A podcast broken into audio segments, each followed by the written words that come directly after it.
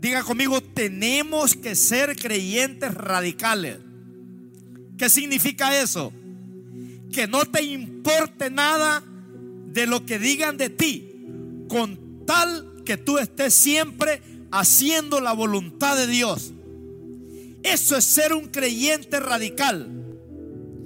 Que nada ni nadie me apartará del amor de Cristo, como dice el apóstol Pablo allá en Romanos 8:35, que ni la muerte, ni la vida, ni ángeles, ni principados, ni potestades, ni lo presente, ni lo porvenir, ni lo alto, ni lo profundo, ni demonios me podrán apartar del amor de Cristo. Eso es ser un creyente radical. No es porque tienes una gripe y pollo y, y no vas a ir al templo. Mira, a mí me da pena, hermanos, pero hoy estaba viendo una iglesia satánica que no han guardado cuarentena y ahí están todos los brujos, mire, haciendo una misa negra. Dicen que ellos no han guardado cuarentena, ellos no han parado de alabar a Satanás. ¿Y sabe qué dicen ellos? Que los creyentes somos tan cobardes que estamos encuevados en las casas porque le tenemos miedo al coronavirus. Los brujos no han guardado cuarentena. Ellos hayan estado los, todos los días haciendo eh, brujería para que los creyentes se vuelvan mediocres y estén metidos y hundidos en el pecado y que tengan doble vida. Me dieron ganas de llorar, casi lloro. Imagínense, ahí están los brujos ahí. No sé si usted los miró, pero ahí están adorando a Satanás. Ellos no le tienen miedo al coronavirus. Pero ellos dicen que nosotros los creyentes estamos encuevados en las casas y que no queremos salir. Estos algunos ni se quieren congregar todavía. Diga conmigo creyentes radicales. Aleluya. Por eso dice el apóstol Pablo, con Cristo yo estoy crucificado, dice en Gálatas 2.20. Con Cristo estoy juntamente crucificado, dice, y ya no vivo yo, sino que Cristo vive en mí. Y lo que ahora vivo en la carne, dice, lo vivo en la fe del Hijo de Dios, el cual me amó y se entregó a sí mismo por mí. Ese es un creyente radical, que no se rinde ante nada. Tenemos que volvernos muy radicales. Aleluya. Dios no te dio una victoria a media, hermano. Dios no te dio una victoria a media. Dios nos dio una victoria completa. La Biblia dice que el que comenzó la buena obra en nosotros la perfeccionará hasta el día de Jesucristo. En, en Efesios 4:13 nos habla de esa gran victoria que Dios nos ha regalado.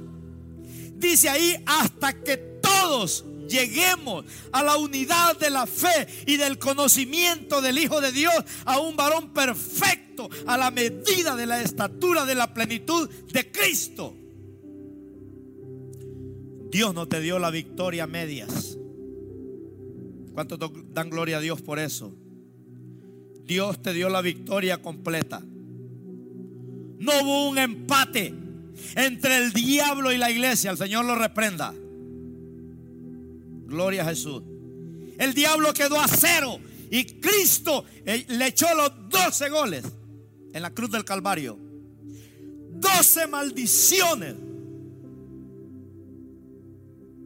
que destruyen al ser humano fueron destruidas en la cruz del Calvario. Están escritas en Isaías 61. Porque 12 es el gobierno de Dios. Aleluya. Por eso el año tiene 12 meses. Porque cada mes Dios te da la victoria. ¿Cuánto dan gloria a Dios por eso? En Génesis 3:15 habla de que fue profetizado. Ahí nos, nos, habla, hermanos, que Dios no te dio la victoria media, te la dio completa, total. Dios le dijo a Satanás ahí, y pondré enemistad entre ti y la mujer, y entre tu simiente y la simiente suya.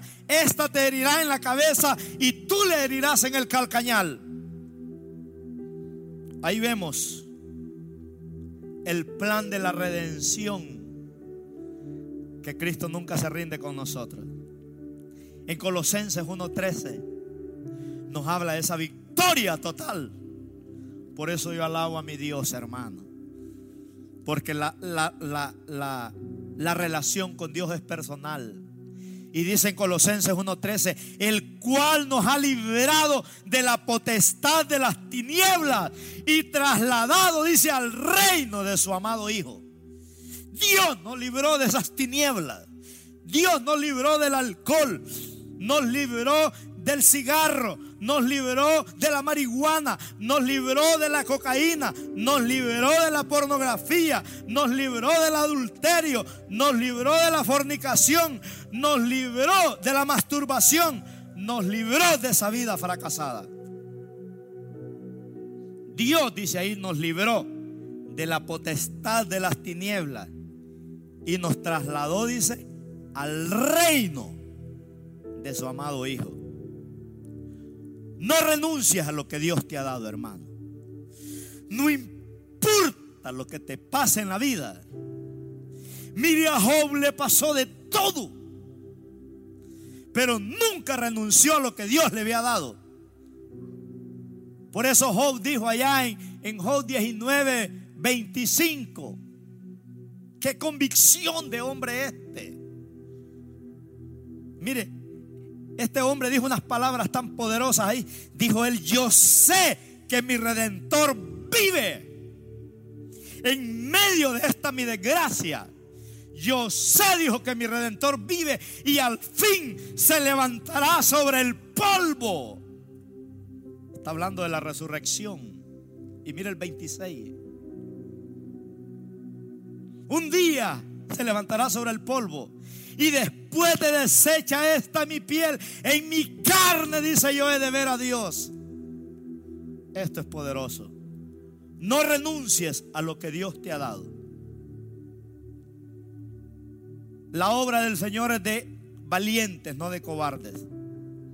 Dios con gente cobarde no puede hacer cosas grandes en este traslado de reino, la forma de vivir es diferente. En este reino no solo te sana, no solo te prospera, no solo te perdona, sino también te liberta, te empodera, te da influencia sobre todo poder de las tinieblas. Qué poderoso eso. Mire, cuando estudiamos la vida de los hombres y mujeres, como Pedro, como el apóstol Juan, como el apóstol Pablo, como Jeremías, como Elías, como Juan el Bautista, hombres hermanos que murieron por esta verdad, pero nunca renunciaron a lo que Dios les había dado. El apóstol Pedro, según la historia, dicen que cuando este hombre murió en Roma, Dicen que él pidió que por favor quería morir cabeza abajo porque lo crucificaron como al Señor Jesús. Pero él dijo, no quiero morir cabeza arriba, quiero morir cabeza abajo. Y murió con gozo. Murió con gozo. Estos hombres nunca renunciaron a lo que Dios les había dado. Hoy los creyentes, hermanos, son de papel, son de gelatina. Por nada renuncian. Porque un hermano los regañó, porque los regañó el pastor, porque no los felicitaron, por cualquier cosa renuncian. Hoy vivimos con una iglesia fracasada por mucho hermano cobarde que hay. Y perdóname hermano si te ofendes, pero la palabra de Dios es ofensiva. Por eso aquellos discípulos en una ocasión a Jesús se les fueron un montón cuando les empezó a poner las, leyes del reino, empezaron a irse todos los discípulos. Hasta Pedro lo miró un poco sospechoso el Señor y le dijo, si quieres alcanzarlos, Pedro, vete, allá van. Y no crea que se lo dijo con lástima. Le dijo, allá van, si quieres alcanzarlos, tú sabes de lo que te pierdes. Y Pedro se para como un hombre de Dios, como un cristiano radical y le dijo, Señor, pero ¿a quién iremos? Si solo tú tienes palabras de vida eterna, si nosotros hemos creído y hemos entendido que tú eres el Cristo, el Hijo del Dios viviente. Ya no hay creyentes de esos, hermanos. Gloria a Jesús. Nunca renunciaron estos hombres. Queremos respirar una atmósfera del cielo de salud, de paz, pero también de fe. Queremos aprender a volar en las alturas del reino. Que todos salgamos, hermanos, caminando en otra dimensión. Pero para eso no renuncias a lo que Dios te ha dado. Un hombre que no activa, no se activa en el ministerio, no va a haber cosas grandes. Los cobardes, bueno, no huyas de lo que Dios te llamó, porque los cobardes y valientes se diferencian por esta verdad, que los cobardes huyen y los valientes se quedan. Los cobardes huyen y los valientes se quedan. Mire, cuando hay un problema en la iglesia, los cobardes se van.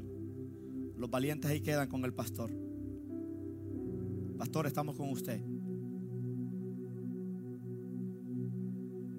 Vamos a darle hasta el fin. Aquí tengo un valiente, Eliazar. Ha estado conmigo muchos años ya. Y aquí está. No ha renunciado a lo que Dios le ha dado. No renuncie usted, hermano. Los cobardes huyen. Los valientes se quedan. ¿Es usted cobarde o es valiente? Los cobardes dejan a Dios por cualquier cosa. Los valientes se quedan. Aleluya. Los valientes van a terminar la misión que Dios les ha dado. Dios no se agrada de los que retroceden, dice Hebreos 10:39. Y vamos a leerlo y usted anótelo ahí para que lo lea. Dios no se agrada de gente que retrocede. Pero nosotros, dice el autor de los Hebreos, en medio de aquella gran persecución donde les cortaban la cabeza a los cristianos, donde los ponían en una estaca y les metían fuego, donde se los tiraban a los leones, donde les cortaban los dedos, las uñas y todo, los, los torturaban primero. Ellos decían, no importa. Pero nosotros no somos de los que retrocedemos para perdición, sino de los que tienen fe para preservación del alma. Tremendo esos creyentes, hermanos, del Antiguo Testamento. Hombres peligrosos. Dios no se agrada de los que te retroceden. El diablo siempre va a atacar a aquellos que serán los próximos líderes. Pero si son valientes van a vencer. Aleluya. Sí, Señor. Bueno, no renuncies a lo que Dios te ha dado. A pesar de todos los obstáculos que vas a enfrentar en la vida, voy a hablar de algunas verdades que te, que te van a llevar a, a no renunciar a lo que Dios te ha dado. Te voy a enseñar en esta preciosa noche hermano, a no renunciar a lo que Dios te ha dado. Número uno, a pesar de todos los obstáculos que vas a enfrentar en la vida, sea de soltero, sea de casado, sea de adulto, sea de tentaciones, sea de pecado, sea de frialdad, sea de desánimo, sea de estrés, sea de problemas económicos, no renuncies a lo que Dios te ha dado. A pesar de todos los obstáculos enfrentarás en la vida, Enfócate en alcanzar tus sueños. Porque para Dios no hay nada imposible. Por eso en Lucas 12:32 Jesús nos da una herramienta poderosa para fortalecernos, para ser creyentes radicales, para no rendirnos. Y mire lo que dice el Señor Jesús no temáis, manada pequeña, porque a vuestro Padre le ha placido daros el reino. Y Jesús nos llama manada pequeña porque la iglesia está en la mano de Dios. Allá en Juan 10, 28 dice, ellos están en mi mano y el diablo no los podrá arrebatar de la mano de mi Padre. Porque mi Padre que me los dio, dice, es mayor que todos. Yo les doy vida eterna, dice, y no perecerán jamás. Qué grande es nuestro Dios. A pesar de todos los obstáculos que enfrentes en la vida, hermano, no renuncies a lo que Dios te ha dado. No descanses hasta que tu sueño se cumpla. Dios va a proveer beca para que tus hijos estudien. Serán profesionales. Se graduarán con honores como los que se han graduado en esta semana. Pero no renuncies a lo que Dios te ha dado. Séñales a tus hijos que a pesar de que la vida es difícil, pero no renuncias a lo que Dios te ha dado. Dice Apocalipsis 2.10, sé fiel hasta la muerte. Yo te daré la corona de la vida. El diablo va a echar a algunos de vosotros en la cárcel dice, para que seáis probados y tendréis tribulación por diez días. Pero sé fiel hasta la muerte. Porque yo te daré la corona de la vida. Wow. Diga conmigo poderoso. A pesar de todos los obstáculos. Alguien preguntó una vez, ¿por qué ya no miramos milagros continuamente? ¿Sabe por qué, hermano? Porque ya no hay creyentes como los que habían antes. Ya no hay cristianos como Pablo, como Pedro, como Juan, como Elías, como Isaías. Ya no hay. Los cristianos de ahora son desechables.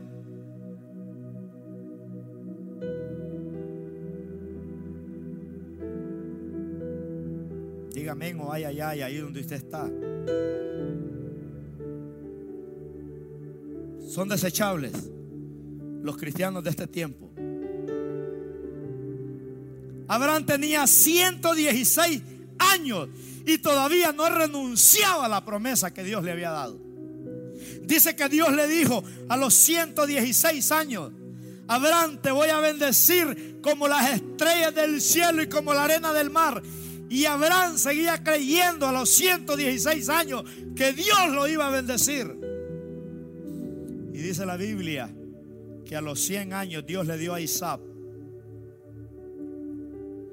Y Abraham vivió 175 años y tuvo hijos e hijas. Dice la Biblia allá en Génesis 25. A los 116 años, hermano, Abraham no había renunciado a lo que Dios le había prometido. Y ahora, hermanas de 40 años ya. Se hace calor, no salen a evangelizar porque hay mucha calor.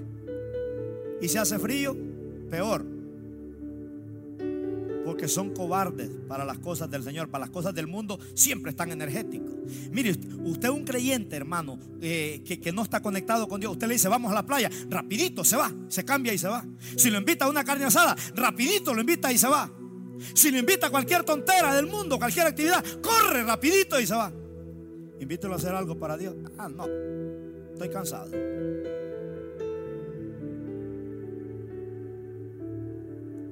¿Está ahí o todavía se fue? No, ahí está, ¿verdad? No se han ido. Bueno, aquí todavía tengo varios que están conectados. Gloria al Señor. No está cero aquí. Aquí tengo el teléfono, aquí estoy viendo los que están conectados. Algunos se desconectaron ahorita con lo que dije porque se ofendieron de seguro. Pero bueno, gloria al Señor. Abraham no renunció a pesar de su vejez. Mire, Dios le dijo a Josué en el capítulo 1, versículo 2. Josué estaba lleno de obstáculos. Josué hermano estaba ahí, ¿verdad? Anhelando una palabra del Señor. Porque Josué era un creyente radical. Josué sabía que había, Dios le había dado un ministerio exitoso. Y Dios le dice en Josué capítulo 1 versículo 2. Mire qué palabra Dios le da a este hombre. Mi siervo Moisés le dice, ha muerto. El pastor que pastoreó más miembros en este planeta Tierra, pastoreó una iglesia de 2.5 millones de personas. ¿Se imagina usted un pastor con 2.5 millones de personas? Yo con unas poquitas que tengo ya se me cayó el pelo, ¿verdad? Me desanimo, me estreso. ¿Se imagina con 2 millones, hermano? Qué tremendo. Moisés fue un fiel pastor. Muere Moisés y Dios dijo, ¿a quién pongo? Necesito un creyente radical. Necesito un creyente que no le tenga miedo a los obstáculos. Necesito un creyente que no retroceda ante los ataques del diablo. Necesito un hombre violento para el reino de Dios. ¿Y sabe a quién escogió Dios? A un joven llamado Josué. ¿Dónde están los Josué del año 2020? ¿Dónde están las Josué del año 2020? viendo televisión en los sofás, viendo la predicación del pastor Saúl Ayala ahí con tres almohadas en la cama, agostezando porque ya se quiere dormir porque ya son las nueve. Con eso Josué no llegamos a ningún lado, hermano. ¿Qué le dijo Dios a Josué? Josué 1.2 dice, mi siervo Moisés ha muerto. Ahora pues, levántate y pasa este Jordán tú y todo este pueblo a la tierra que yo le doy a los hijos de Israel. ¿Cuál es el Jordán, hermanos, que te tiene dormido? ¿Cuál es el Jordán que no, no quieres atravesar? Qué tremendo. Este tremendo hombre de Dios. Número dos, para no renunciar a lo que Dios te ha dado. Decíamos, a pesar de todos los obstáculos, Tienes que aprender a enfocarte en la vida, a enfrentar la vida. Número dos, para llegar a donde quieras estar, reconoce tu condición actual donde estás ahora. Examínate. Dice segunda de Corintios 7:1. Vamos a leer ese pasaje. Si tiene Biblia, ábrala ahí. Examínate ahora Reconoce tu condición actual. ¿Dónde estás ahora? Dice 2 eh, Corintios 7:1. Así que, amados, puesto que tenemos tales promesas, limpiémonos de toda contaminación, dice, de carne y de espíritu, y perfeccionándonos en la santidad y en el temor de Dios. Limpiémonos de toda basura, de todo lastre Para llegar a donde quieres llegar, tienes que reconocer tu condición actual, donde estás ahora. ¿Qué me gustaría cambiar ahora para disfrutar de una buena relación con Dios? Te pregunto, ¿qué te gustaría cambiar para disfrutar de una buena relación con Dios ahora? ¿Qué es lo que te está impidiendo para dejar la mediocridad, para dejar el orgullo, para dejar la vanidad, para dejar la flojera. ¿Qué es lo que te impide, hermano? ¿Qué es lo que te impide? Haz cambios que estén conectados con la voluntad de Dios. Haz cambios que estén conectados con la voluntad de Dios. Porque Dios quiere cumplir promesas contigo como las cumplió con Josué, con Abraham, con Pablo, con Pedro, con Juan, con Jacob. Qué tremendo. Describe bien qué es lo que quieres hacer con tu vida. En qué función Dios te va a usar. Porque la iglesia es como un cuerpo, unos predican, otros cantan, otros están en las cámaras, otros están haciendo llamadas telefónicas, otros dan diezmos, otros dan ofrendas, otros eh, traen personas a la iglesia. Describe bien en qué Dios te va a usar. Y vas a ver cosas grandes en tu vida. Qué tremendo. Tú y yo somos esas herramientas para alcanzar un mundo que está perdido para Cristo. Qué tremendo, hermano. Hoy me mandaron una lista de cuántos abortos hubieron este año, cuántos se murieron de fumar cigarro, cuántos se murieron en accidentes, cuántos se murieron de cáncer. Y hermano, la lista es grande. De los que menos han muerto de coronavirus. Déjeme decirle, ahí tengo la lista, me la mandaron ahora. Dios quiere escribir una historia contigo, una historia de bendición. Alguien dijo, tu problema no es haber nacido pobre, tu problema es morir pobre. Tu problema no es eh, eh, cómo naciste, sino cómo mueres. Qué tremendo. Número tres, para no renunciar a lo que Dios te ha dado, encuentra una promesa, porque Dios te llamó para glorificarse en ti. Encuentra una promesa en la Biblia. Dios le dio una a Abraham, le dijo, te voy a bendecir como las estrellas del cielo y como la arena del mar. Encuentra una promesa en la Biblia.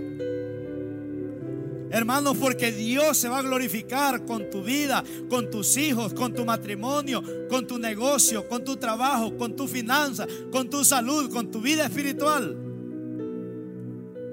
Qué tremendo. Hay miles de promesas en la Biblia. En Génesis 32, versículos 24 al 28. Aquí miramos un ejemplo poderoso. Génesis 32, versículos 24 al 28. Este hombre encontró una promesa poderosa. Génesis 32, 24 al 28. Si tiene una Biblia, anótelo ahí y léalo después. Digiera este sermón. Tremendo. Mire lo que dice. Ya lo abrió Génesis 32, 24 al 28.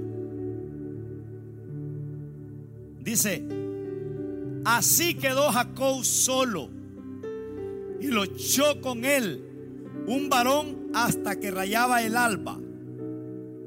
Y cuando el varón vio que no podía con él, tocó el sitio del encaje de su muslo y se descoyuntó el muslo de Jacob mientras con él luchaba.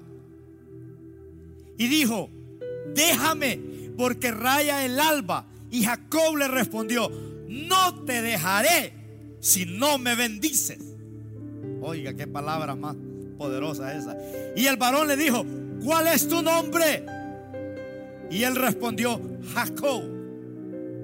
¿Qué quiere decir mentiroso, criticón, mediocre, flojo, lazy, cristiano light? Póngale de todo lo que usted quiera. ¿Cómo te llamas? Y Jacob le dijo, me llamo Jacob. Y le dice Dios, ¿cómo te llamas? Y el varón le dijo,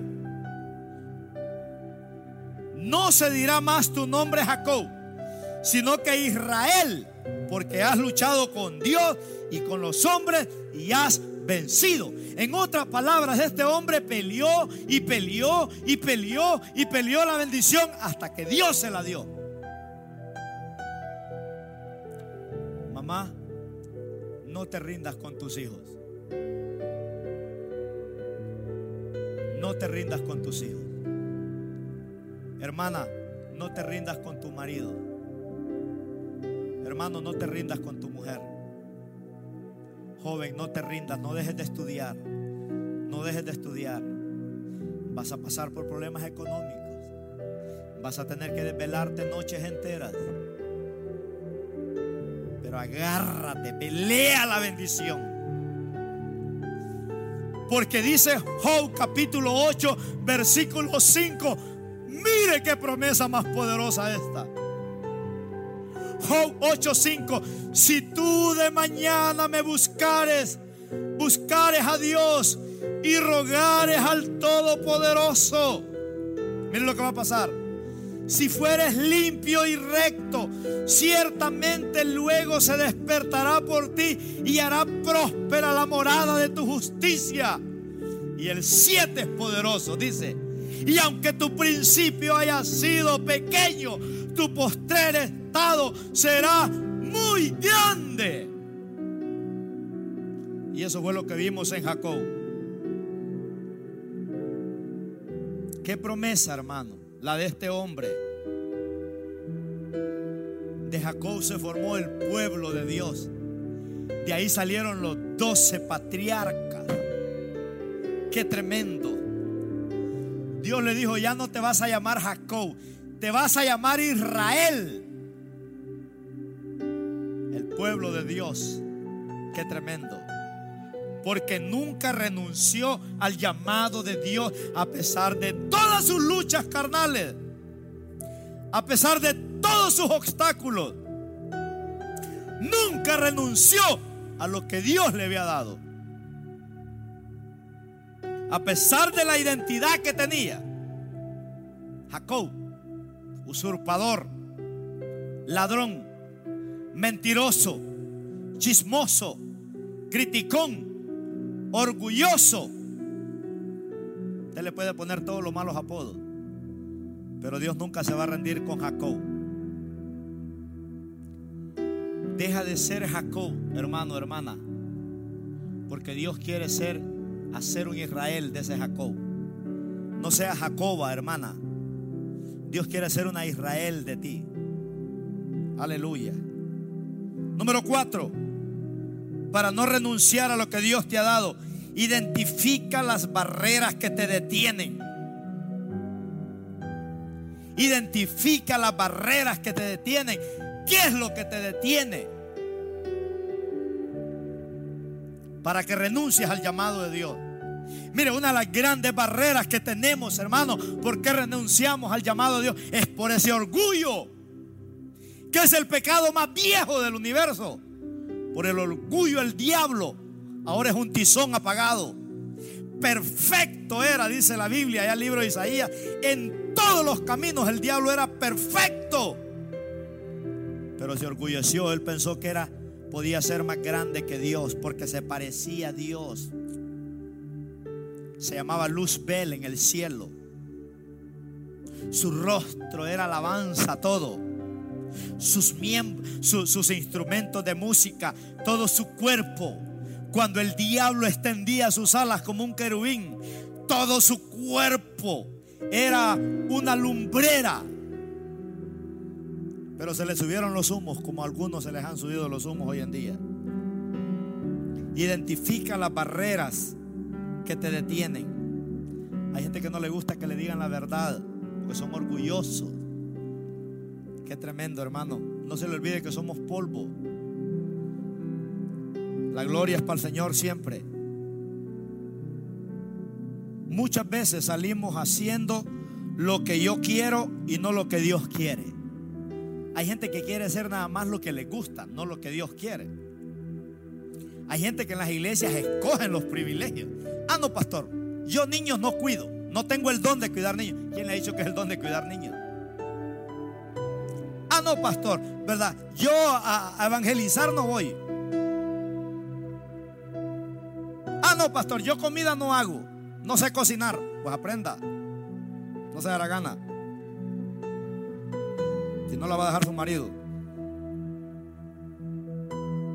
Enséñale a su hija a echar tortillas. Identifica las barreras que te tienen paralizado y entrégaselas al Señor en humildad. Yo muchas veces, hermano, Dios sabe que no miento. Le he dicho, Señor, hay barreras en mi vida que me han paralizado. Te las entrego en humildad. Y por eso estoy parado donde estoy. Satanás me ha querido quitar de aquí muchísimas veces. Pero quien me puso aquí no fue Satanás, fue el Señor. Por eso yo le doy la palabra. Qué tremendo. Dios no llama a nadie para fracasar. Metámonos eso en la mente. Metámoslo en el corazón. Metámoslo en los huesos. Metámoslo en la sangre. Metámoslo en los pensamientos, en las emociones, en mi voluntad. Dios no llama a nadie para fracasar, que no lo engañe Satanás. Si estás en el vómito del perro, levántate de ese vómito. Si estás en el charco del chancho, levántate de ese charco. Dios no llama a nadie para fracasar, hermano. Si estás en el homosexualismo, salte. Salte de esa inmundicia. Si estás en el lesbianismo, libérate. Corre a una iglesia. Si estás en la pornografía, sal de ese lodo podrido. Tremendo. Dios no llama a nadie para fracasar. En el reino de los cielos no hay fracasados. Por eso Jesús dijo, no temáis manada pequeña porque a vosotros se los ha sido dado el reino. Qué tremendo, hermano. Tú eres parte de un reino de victoria. Saca la palabra fracaso de tu vida. Amén. Saca la palabra fracaso de tu vida. Si está fracasado, no es de Dios. El diablo te tiene así. Segunda de Reyes, capítulo 1, versículo, capítulo 6, versículo del 1 al 7. Vamos a ver si vamos aterrizando por aquí, porque ya algunos han de estar agostezando, ya, para algunos ya es de madrugada ya. Segunda de Reyes, del 1 al 7. No renuncies a lo que Dios te ha dado. Mire, vamos a leer esta lectura. Dice, los hijos de los profetas dijeron a Eliseo, he aquí el lugar en que moramos contigo no, nos es estrecho, está muy pequeño. Vamos ahora al Jordán y tomemos de ahí cada uno una viga y hagamos allí lugar en que habitemos. Y él dijo, andad. Y dijo uno, te rogamos que vengas con tu siervo. Y él respondió, yo iré. Diga conmigo, yo iré. Porque hay hermanos que son buenos para mandar. Hay hermanos que son buenos para decirle a uno, Dios lo usa a usted, hermano. Pues sí, pero lo quiere usar a usted también. Digo Eliseo, yo iré. Se fue pues con ellos y cuando llegaron al Jordán, cortaron la madera. Y aconteció que mientras uno derribaba un árbol, se le cayó el hacha en el agua y gritó diciendo, ah, Señor mío, era prestada. El varón de Dios preguntó, ¿dónde cayó? Y él le mostró el lugar. Entonces cortó él un palo y lo echó allí e hizo flotar el hierro. El verso 7. Y dijo, tómalo y extiéndelo. Y extendió la mano y lo tomó. Me encanta esta historia. Este varón entendió, hermanos, que quería ser parte del avivamiento este varón que está aquí de la historia, que se le cayó el hacha, él quería ser parte del avivamiento, pero perdió la pasión. El hacha significa la pasión, significa el compromiso, significa el llamado. Este hombre perdió la pasión. Qué tremendo. Como muchos hermanos ahora han perdido la pasión. Ellos quieren ser parte de un avivamiento, pero no pasa nada. Dicen que en la iglesia hay tres grupos de gente. Los que no hacen nada. Los que quieren hacer algo pero solo son bulla. Y los que hacen que las cosas pasen. Como los que estamos aquí. Analista tocando. Yo estoy predicando. Mi hermano le está transmitiendo esto a través de tres fuentes ahorita. Qué tremendo. La pasión. El Jordán representa pasar a otro nivel. Qué tremendo, hermano.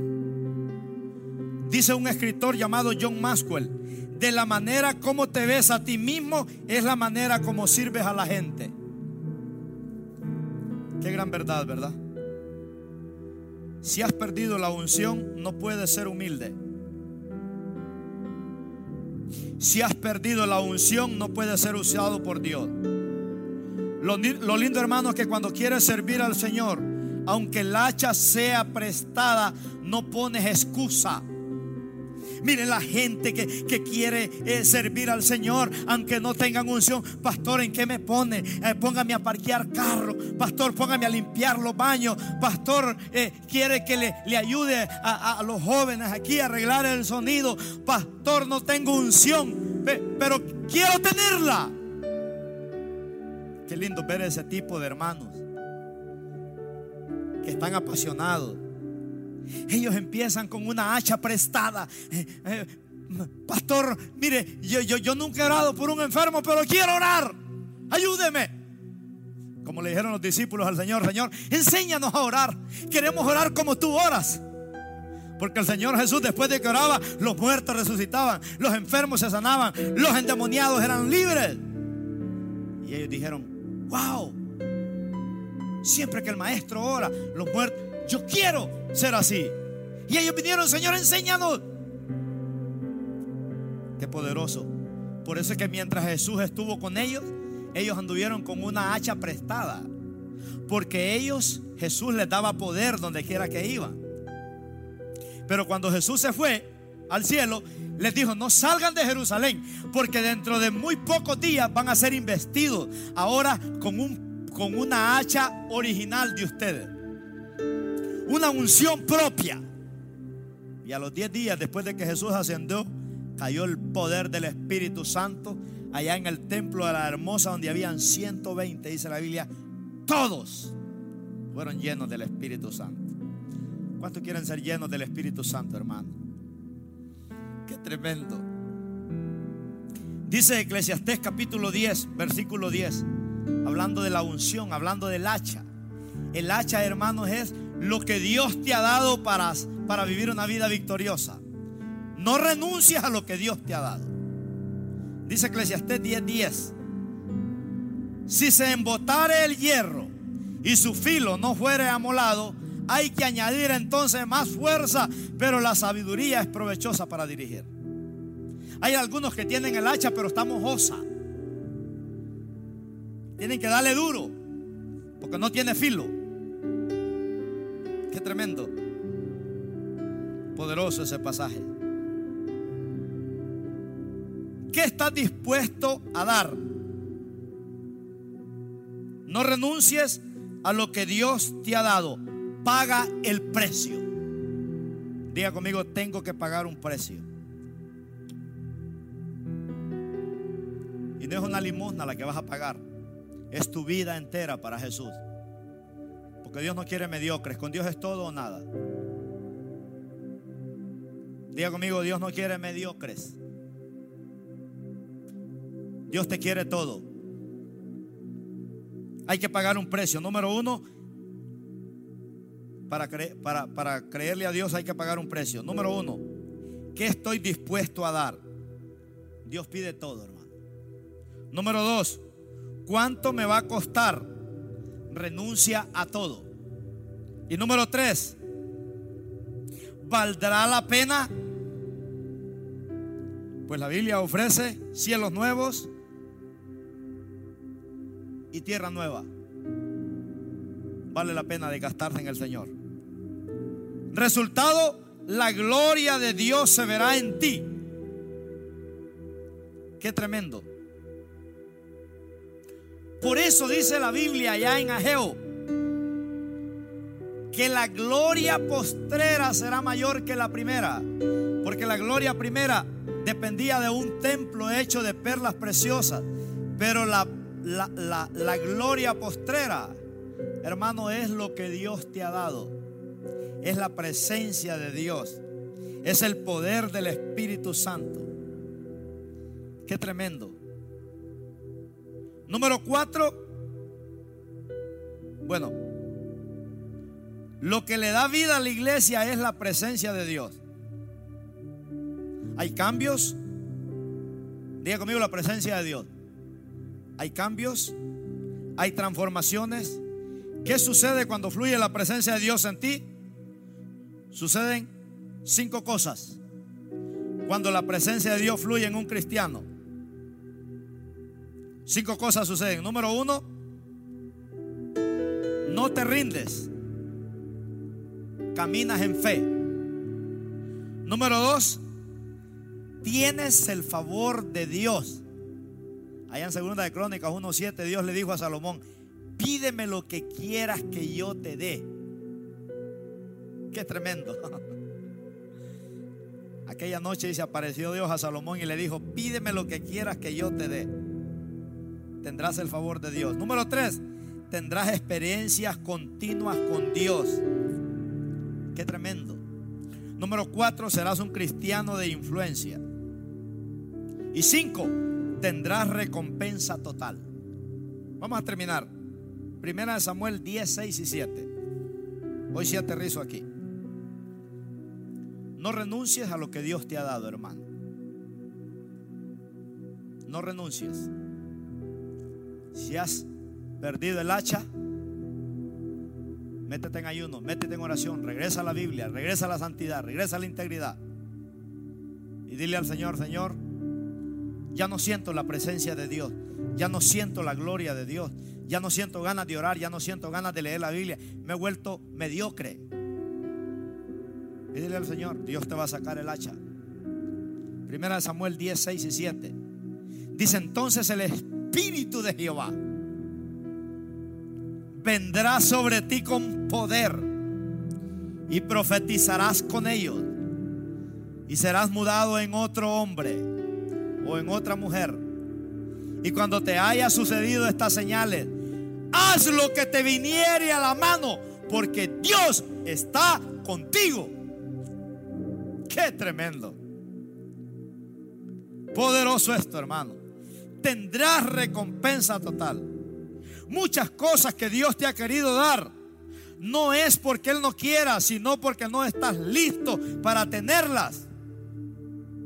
Nadie puede seguir a Cristo arrastrando un pasado. Nadie. Nadie puede seguir a Cristo si no estás dispuesto a morir a tus pasiones, a tus emociones, a tus deseos.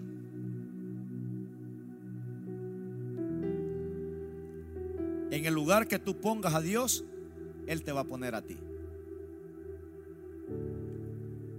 Amén. En el lugar que tú pongas a Dios, Él te va a poner a ti. Si Dios es plato de segunda mesa, ahí te pondrá Dios. Pero Dios le dijo a este siervo, el Espíritu Santo vendrá sobre ti con poder serás mudado en otro hombre, en otra mujer. Yo te voy a hacer un hombre de gloria. Mi respaldo estará sobre ti, con señales, con prodigios, con maravillas. Qué tremendo. El Espíritu de Jehová vendrá sobre ti. Maravilloso Dios. Qué tremendo, hermano. El mensaje no es llorar esta noche, sino cambiar de vida. No se trata si te gustó el sermón o no te gustó.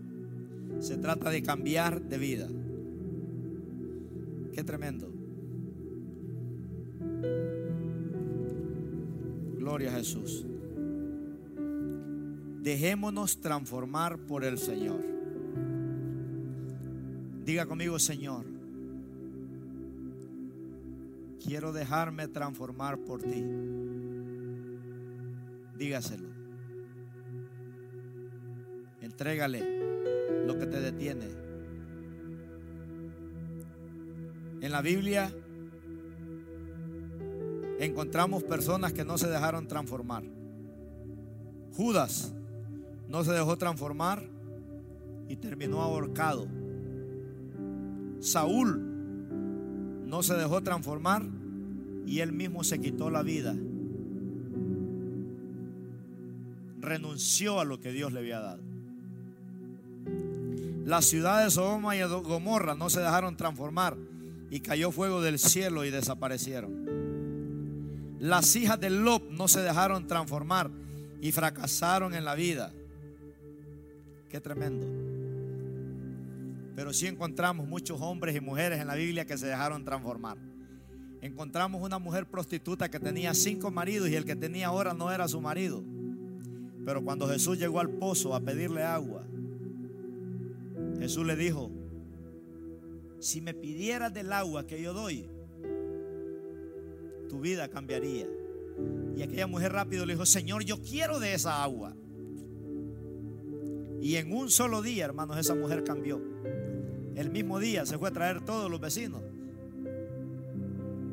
Y los trajo donde estaba Jesús y muchos creyeron. Pedro se dejó transformar por Jesús hombre difícil de cambiar. Pablo, un torturador de creyentes que mataba a los creyentes, se dejó transformar. Qué tremendo.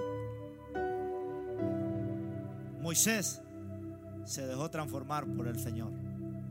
María, la mamá de Jesús, siendo una joven, le dijo, Señor, que se haga conforme a tu voluntad. Yo no voy a renunciar a lo que tú me has dado. No renuncies, hermano. Dios puso un llamado en tu vida. Dios ha puesto un llamado en tus hijos. Pero si tú no lo llevas a la iglesia, no se va a cumplir. Padre, gracias te damos. Oramos por todos los hermanos que están en vivo, mirándonos, Señor, de diferentes países. Bendecimos el llamado que tú les has dado. Sea de cuidar niños, sea de parquear carros, sea, Señor, de traer gente a la iglesia, sea de repartir comida, Señor, sea de salir a las calles, sea de estar en unas cámaras, sea de estar en un piano, en una guitarra, en una batería, en un bajo de lo que sea, Padre. No renuncies a lo que Dios te ha dado, hermano. Dios tiene cosas maravillosas para cada uno de nosotros. En el nombre poderoso de Cristo Jesús. Señor, la brujería no tiene poder sobre nosotros. El coronavirus no tiene poder sobre nosotros. Los tiempos difíciles que estamos viviendo no tienen poder sobre nosotros. Porque nosotros vivimos en el gozo del Señor. Padre, no vamos a renunciar a lo que tú nos has dado. No importa que el diablo se nos levante, que el Señor lo reprenda. La Biblia dice que si el diablo se levanta, también el Espíritu Santo se levantará. También Cristo se levantará y nos dará bandera de victoria. Importa que la vida se te haya puesto difícil. En tu matrimonio, en tus hijos, en tu finanza, en tu salud. No renuncies a lo que Dios te ha dado. Porque Dios no te llamó para fracasar, te llamó para triunfar. Sal de ese charco. Sal de ese vómito. Levántate. Y decídete a seguir a Jesús. Con todo. Levántate como el hijo pródigo. Que se le negó hasta la comida de los chanchos ya no tenía zapatos. Y se, le negó todo. Y él dijo, pero ¿cómo puede ser? Si en la casa de mi padre hay comida en abundancia. En la presencia de Dios hay comida en abundancia. En los caminos de Dios no te hará falta nada, hermano. Dios te va a proveer para los biles, te va a proveer para la renta, te va a proveer para el carro, te va a proveer para la casa, te va a proveer para todo. Este muchacho dijo en la casa hay comida en abundancia y yo aquí perezco de hambre. El diablo te va a tratar como un cerdo o como un perro. Este hijo pródigo dijo, me levantaré e iré a mi padre y le diré, Padre, perdóname, he pecado contra el cielo y contra ti ya no soy digno de ser llamado tu hijo. Hazme como uno de tus jornaleros. Dice la Biblia que el padre tenía un vestido de rey para ponérselo. Tenía un anillo de oro porque era rey. Y dice que tenía un becerro engordado para hacer fiesta. Y dijo, hagamos fiesta porque este mi hijo era muerto y ha resucitado. Andaba perdido y ha sido encontrado. Padre, declaro bendición sobre mi hermano, sobre mi hermana en esta noche, de cualquier parte del mundo de que nos está viendo. Haga esta oración conmigo, hermano. Diga, Señor Jesús, en esta noche, si había tirado la toalla, la voy a volver a recoger. No voy a renunciar a la victoria que tú me has dado. No voy a renunciar a mi matrimonio. No voy a renunciar a mis hijos. No voy a renunciar a mi familia. No voy a renunciar a los sueños que tú has puesto en mí. Perdóname, Señor. Quiero salir del charco. Quiero salir del vómito. Te entrego mi orgullo. Te entrego mi flojera. Renuncio a toda obra del diablo, a todo espíritu de las tinieblas. Señor, y agarro la toalla y la recojo. Agarro el hacha afilada, porque tú me has llamado para grandes cosas. En el nombre de Jesús. Dios te bendiga, hermano. Vuelve a la iglesia este domingo. Si no tienes una iglesia donde congregarte,